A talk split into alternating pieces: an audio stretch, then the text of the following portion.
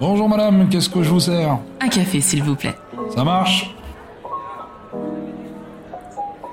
Il y a des parcours qui vous toucheront sans vraiment savoir pourquoi, des êtres sensibles qui feront écho à votre vie. Aujourd'hui, j'ai envie de vous parler d'une très grande dame de la chanson française, Barbara.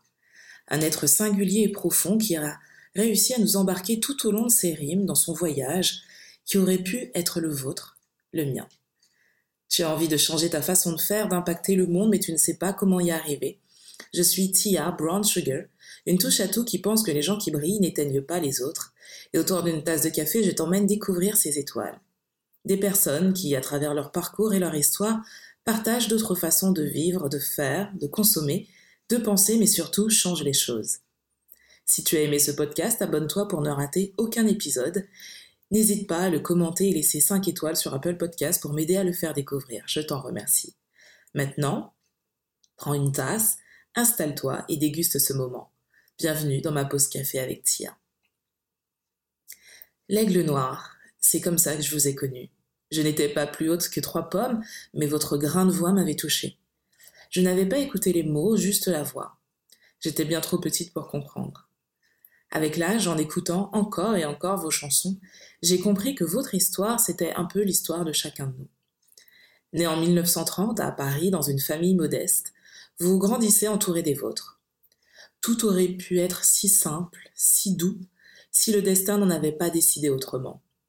Vous avez dix ans et demi, l'âge de l'insouciance et des jeux enfantins, quand votre père commet l'irréparable. Ce mot, viol, que vous ne prononcerez jamais, vous change à tout jamais. Peut-être est-ce de ça que découle cette noirceur que l'on devine entre les lignes. Beaucoup ont pensé que l'aigle noir était votre façon de mettre des mots sur ce drame. Un beau jour, ou peut-être une nuit, près d'un lac je m'étais endormi, quand soudain, semblant crever le ciel, est venu de nulle part surgit un aigle noir. Vous reconnaîtrez cet aigle comme un personnage émergent de vos souvenirs d'enfance sans jamais citer votre père.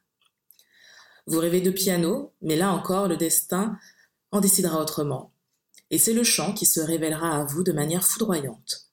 Un coup de foudre qui vous accompagnera jusqu'à votre dernier souffle. Née Monique André Cerf, vous devenez Barbara en 1950 à Bruxelles. Barbara Brody, que vous choisissez en hommage à vos aïeuls, marquera le début de votre carrière. Le succès n'est pas immédiat, mais il vous en faut plus pour abandonner. Des rencontres importantes, comme M. Jacques Brel, l'un de vos plus proches amis, dessinera de façon certaine votre univers musical reconnaissable entre mille.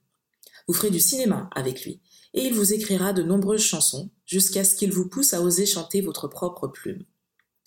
La chanteuse de minuit, comme on vous appelait autrefois, séduit la jeune génération d'intellectuels. Vous sortez votre premier 45 tours éponyme avec deux de vos chansons. En 1965, votre premier album, Barbara chante Barbara, obtient le prix de l'Académie Charles Cros.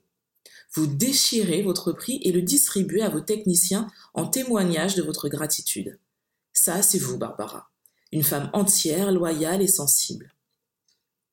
La même année, un soir de septembre, à Bobino, vous nous avez murmuré Je suis venu pour vous dire Ma plus belle histoire d'amour, c'est vous.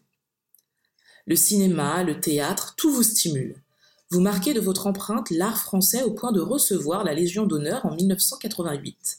En 1994 et 1997, vous obtenez la victoire de l'artiste interprète féminine de l'année aux Victoires de la musique. Pour soigner vos blessures et vos maux, vous abusez de médicaments qui auront raison de vous en 1997. Vous n'avez pas eu d'enfant, mais vous ne partez pas seul dans ce cimetière de Bagneux. Des milliers d'inconnus sont venus pour vous dire Dis, quand reviendras-tu? Dis au moins, le sais-tu? Que tout le temps qui passe ne se rattrape guère, que tout le temps perdu ne se rattrape plus. Il a fallu que les rimes s'en soient allées et que seule la musique nous reste pour que nous saisissions l'infinie tendresse de cette déclaration. Merci Barbara. Cet épisode se termine, merci de m'avoir écouté.